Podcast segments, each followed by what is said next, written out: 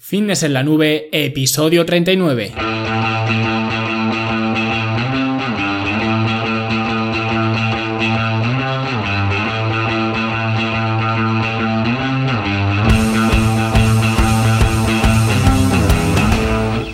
A todos un viernes más aquí a vuestro podcast, a vuestro programa Fitness en la Nube, donde hablamos de fitness, de nutrición, de entrenamiento y donde cada viernes os traigo eh, los trucos, las técnicas, los consejos para que construyáis un mejor físico y para que tengáis sobre todo un estilo de vida más activo y más saludable, ¿no? Lo que quiero es sacaros del sofá, ¿no? Hoy 21 de julio de 2017, episodio ya 39, y lo primero de todo, antes de meterme en materia, os voy a dar el estado del club y muchísimas gracias de, paso por suscribiros y porque cada día eh, seamos más eh, gente dentro, ¿no? Y lo nuevo que, hay disponible es que tenemos ya el segundo entrenamiento eh, en casa, ¿no? ya que es la segunda semana de nacimiento de, este club, ¿no? Y lo más novedoso es que también tenemos la primera clase del curso para superar el sobrepeso, que es básicamente la introducción y unas pequeñas pautas para comenzar con el, con el curso y cada martes subiré una clase nueva hasta que hayamos completado todo, todo el curso. Y también os comunico a los que ya seáis eh, miembros del club que he abierto una encuesta para que podáis votar el curso que más os interese para que lo prepare eh, después de acabar este que estamos haciendo del sobrepeso. Así que si queréis votar, fitnessenlanube.com barra votaciones y el curso que más votos tenga pues será el que prepare después de, que acabe este, este curso del sobrepeso. Y esto también me vale eh, para saber en qué realmente estáis interesados para yo poder eh, prepararoslo, ¿no? Así que eh, ya sabéis, eh, votad vuestro curso favorito y si no estás apuntado aún, pues fitnessenlanube.com barra club y ahí tienes toda la, información sobre el club, lo que hay, lo que habrá y todas las cosas, ¿no? No me voy a extender eh, más en, esto, ¿no? Y ya voy a meterme por fin en el, tema de hoy, ¿no? Que como ya habréis visto en, en el título, os voy a hablar eh, de un suplemento muy utilizado, sobre todo en estas eh, fechas, cuando llega el verano, ¿no? Que es la, carnitina.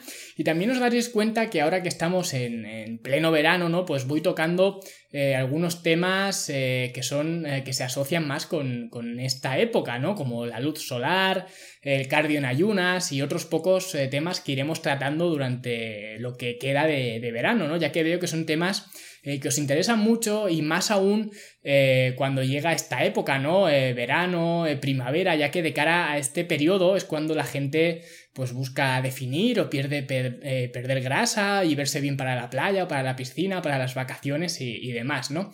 Y es que la carnitina pues es prácticamente el suplemento del verano, ¿no? Junto con los quemadores de grasa o los termogénicos, que si queréis también podemos hablar eh, de ellos en otro episodio, pues vais a ver que ambos están en todos los escaparates de todas las eh, tiendas de suplementación, ¿no? O todas las eh, páginas principales de las tiendas online y están pues catalogadas con eslóganes muy atractivos, ¿no? Como quema grasa con la L-carnitina o L-carnitina para un cuerpo definido o otro que también me gusta mucho, la L-carnitina fuera grasa, ¿no?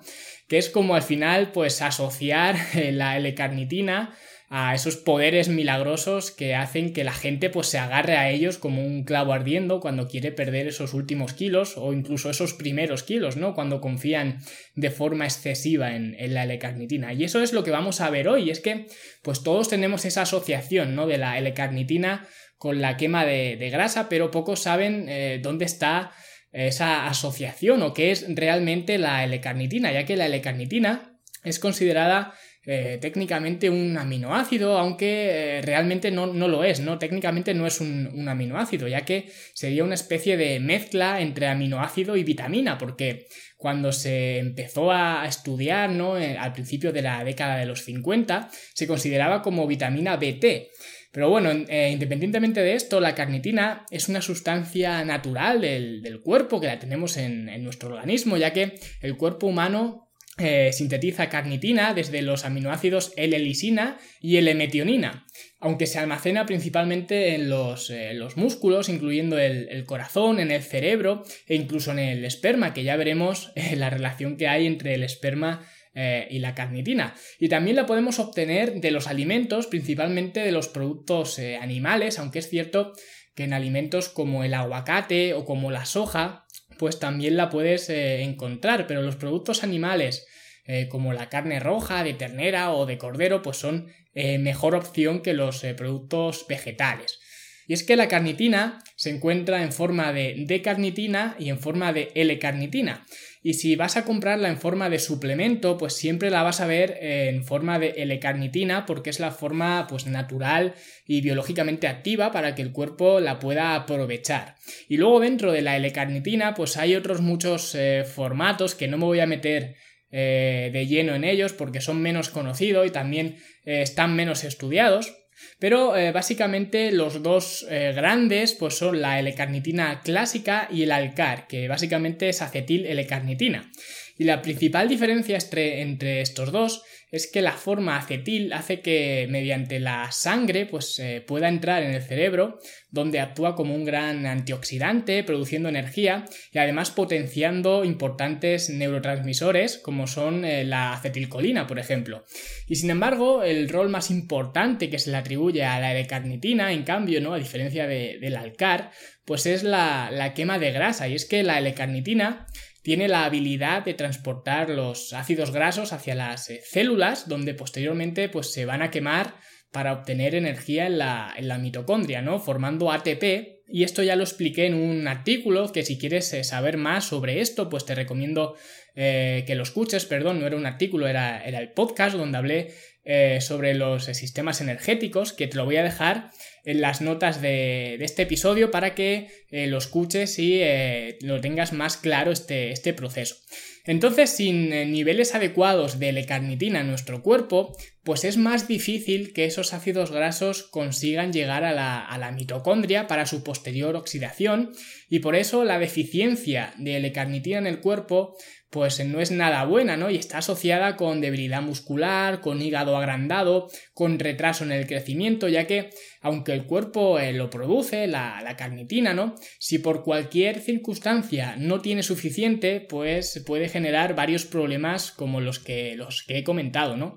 Pero ahora bien, antes de que te lances a la tienda de suplementos de, de tu barrio a comprar L-carnitina o antes de que la compres por internet, pues tienes que saber que la utilidad real de los suplementos de L-carnitina en cuanto a la oxidación de grasa es un poco eh, controvertida, ¿vale? Y no hay datos concluyentes, ya que, por ejemplo, en un estudio, 15 eh, hombres que estaban habituados a, entrenar, ¿vale? Que ya tenían experiencia eh, en el entrenamiento, pues se les dieron 3 gramos de L-carnitina diarios durante 4 semanas y no tuvieron cambios ni en la oxidación de carbohidratos ni en la oxidación de, grasas. Y por otro lado, otro estudio donde se administró a 5 ciclistas 15 gramos de L-carnitina y luego hicieron una prueba de resistencia hasta el fallo, sí que hubo un aumento de la oxidación de, grasas, pero claro, este estudio fueron solo 5 sujetos, por lo que la muestra era bastante eh, reducida y luego además se hizo en un baremo de 24 horas, ¿no? En el mismo día no se siguió a largo plazo lo que, lo que ocurría con esta administración de L-carnitina. Y además la dosis de L-carnitina aplicada, que como hemos dicho eran 15 gramos, pues fue brutal, ¿no? Por lo que en mi opinión, eh, este estudio, aunque sí que eh, se vea que se mejora eh, la oxidación de, ah, de, grasas, pues está un poco sesgado y yo no lo tomaría eh, en cuenta, pero es para que veáis cómo eh, se pueden manipular un poco los estudios para que digan eh, lo que la persona que lo hace quiere que digan, ¿no? Y luego también otro estudio donde nueve sujetos, que tampoco es que la muestra sea aquí muy, muy grande, pero era casi el doble que, el estudio anterior, pues a ellos se les administró 3 gramos de L-carnitina durante una semana en condiciones de deplección de, glucógeno, que esto quiere decir que tenían las eh, reservas de glucógeno muy bajas y para ello pues lo conseguían eh, haciendo en, eh, en, ayunas, ¿no? ya que los depósitos de glucógeno se han vaciado ligeramente durante la noche y en ayunas hacían 20 minutos de bicicleta a alta intensidad y después de una o dos horas hacían otros 20 minutos para depletar aún más el, glucógeno muscular, ¿no? Y con esto sí que se consiguió aumentar la L-carnitina sanguínea, pero no hubo modificaciones en la oxidación de grasas. Así que como veis, realmente la L-carnitina como quemador de grasa está un poco eh, limitada, ¿vale? Y no hay datos concluyentes sobre si es beneficiosa o no, sobre todo en dosis normales entre 2 y 5, gramos de, L-carnitina, ya que hemos visto eh, que en el estudio que sí que había eh, diferencia era un estudio pues bastante particular, ¿no? Donde se administraban 15 gramos, que es además mucho más de la dosis eh, recomendada. Pero realmente eh, la quema de grasa no es la única virtud que se le atribuye a la L-carnitina, ya que la L-carnitina está relacionada con otros muchos factores como el rendimiento, por ejemplo.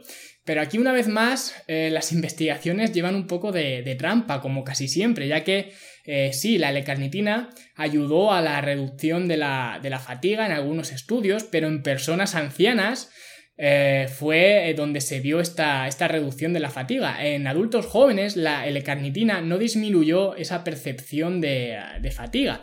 Y lo mismo ocurre con la composición corporal, mientras que en ancianos sí se ha visto una mejora en cuanto a, masa magra, en otras poblaciones no. De hecho, durante 8 semanas 36 mujeres obesas consumieron 2 gramos de L-carnitina de forma diaria y ojo, incluían también un programa de ejercicio aeróbico, que esto es importante, y no hubo un incremento en la pérdida de peso. Y este es otro de los motivos por el que he dicho en infinidad de ocasiones en este eh, podcast, en los artículos, a todo el mundo, que confiar en el cardio para perder grasa es básicamente perder el tiempo. Y en este estudio en concreto, eh, la combinación de ejercicio aeróbico y L-carnitina, como veis, no tuvo resultados. Y esto es precisamente eh, lo que hace eh, mucha gente, ¿no? Se compra su bote de L-carnitina, se sube a la bici a rezarle a Dios para, perder peso, ¿no? Y esto ya hemos dicho, ya hemos visto muchas veces que, no funciona así.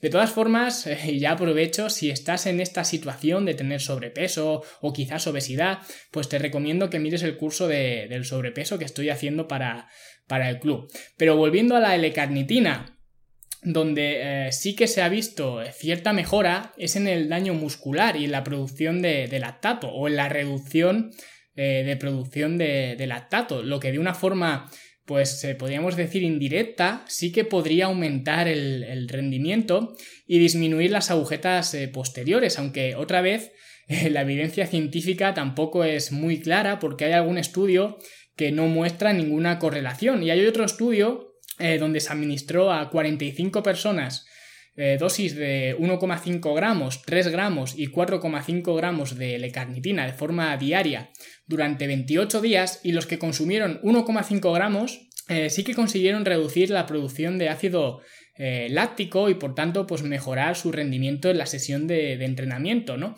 Pero lo curioso es que los que consumieron más, ¿no? Los de 3 gramos y 4,5 gramos obtuvieron el efecto contrario. Y por eso digo que la cosa no está tan clara respecto a, este tema. Y ya otro de los beneficios que teóricamente se le asocia a la L-carnitina es mejorar la sensibilidad eh, insulínica. Y una vez más, otra vez, tiene trampa. ¿Por qué? Porque la evidencia científica, al menos a la que yo he tenido eh, acceso, pues muestra una mejora en la sensibilidad insulínica, sí, pero solo en personas enfermas con diabetes tipo 2 o con hígado graso. Y en esos casos sí que se mejoró la utilización de glucosa y por tanto la sensibilidad insulínica. Pero como digo, en personas que ya tenían estos problemas con la utilización de glucosa, por lo que podríamos decir eh, que la L-carnitina lo único que hace es arreglar algo que está roto, pero no potencia ningún beneficio eh, adicional. Y donde sí que se han visto ciertos beneficios es a nivel eh, cognitivo, pero no con la L-carnitina, sino con el alcar, ya que se reduce la fatiga mental, se aumenta la atención y también curiosamente, y un poco al, margen del fitness, la L-carnitina también ha mejorado la calidad del esperma en muchos estudios y por eso decía que, sí que hay relación entre el esperma y la, y la L-carnitina. Entonces, como vemos, realmente la L-carnitina no deja evidencias factibles de que sea un buen suplemento a utilizar de cara al rendimiento o de cara a la mejora de la composición corporal. Incluso a nivel cognitivo y de alerta con el alcar, que sí que se han visto correlaciones positivas, pues la cafeína está mucho más estudiada y se conocen mucho mejor sus, eh, sus, efectos como estimulante, además de ser más barata, que es otra ventaja con respecto al, al alcar. Por tanto, con todo lo que he mencionado a lo largo del episodio, ¿no? Pues no recomendaría la utilización de L-carnitina porque sinceramente no le veo utilidad a no ser pues que quieras mejorar la calidad de, tu esperma, ¿no? Y volviendo al principio del episodio, a lo que he comentado, donde he dicho que la L-carnitina es una sustancia natural del cuerpo, pues esto me lleva a decir lo mismo sobre los suplementos, y es que realmente pues eh, valen la pena dos o tres y en muy determinadas circunstancias, el resto no, porque por ejemplo la L-carnitina, que es de la que estamos hablando hoy, puedes encontrarla, como he dicho, en fuentes animales como carnes y, lácteos, ¿no? Ya hemos visto que aumentar esa cantidad, teniendo en cuenta que sigas una dieta equilibrada y que consumas pues carnes y lácteos, eh, no supone beneficios extraordinarios y lo mismo ocurre con el resto de, suplementos. Ahora bien, en el caso de que seas eh, vegetariano o seas vegano y tengas deficiencias de L-carnitina, eh, quizás si te fuera bien suplementarte con, con, ella, pero volvemos a lo mismo, es en situaciones muy concretas, ya que pues no todo el mundo es vegano, ni todo, no todo el mundo es vegetariano, pero de forma general la L-carnitina no es ningún quemagrasas y es simplemente pues una estrategia más de, de marketing donde muchas veces se manipulan incluso eh, los estudios para que eh, salgan beneficios eh, extraordinarios por todas partes a, cualquier suplemento, ¿no? La L-carnitina no es menos. Y ya por último, si hay alguno de vosotros que aún así, después de todo lo que, lo que he contado y de ver que realmente no tiene utilidad práctica eh, la L-carnitina, pues quiere seguir utilizándola, que me parece perfecto, cada cual se gasta el dinero en, lo que quiere y usa el suplemento eh, que le parece oportuno, pero ya os he dicho que no hay beneficios eh, reales en ella, pero bueno, si la vas a tomar, tómala junto a carbohidratos y mejor aún si son carbohidratos que liberan más insulina, ya que la insulina hace más fácil depositar la L-carnitina eh, en el músculo, así que si la tomas, hazlo de esta manera, porque como ya hemos visto, eh, en, los músculos es donde más se almacena la L-carnitina y entonces la insulina pues ayuda a que se pueda almacenar ahí. Y si tomas alcar, pues no es tan relevante que la tomes eh, junto con comida de cualquier tipo, así que puedes tomarla en ayunas perfectamente. Y esto ya ha sido todo con respecto a la L-carnitina y espero que os haya gustado. Os dejaré todas las referencias en las notas del episodio para que las leáis con, con calma si queréis hacerlo, para que veáis que no me invento nada. Y nada más, muchas gracias a todos por estar ahí, por darme vuestros eh, comentarios, vuestros me gusta en iBox y vuestras eh, valoraciones de 5 estrellas en, iTunes, por apuntaros al club y por todo lo que, lo que hacéis. Mientras os siga gustando lo que hago, pues yo seguiré eh, haciéndolo a pesar de lo que alguna gente pues diga o, o piense, ¿no? Espero que paséis un gran fin de semana y como siempre nos vemos en los siguientes episodios. ¡Hasta luego!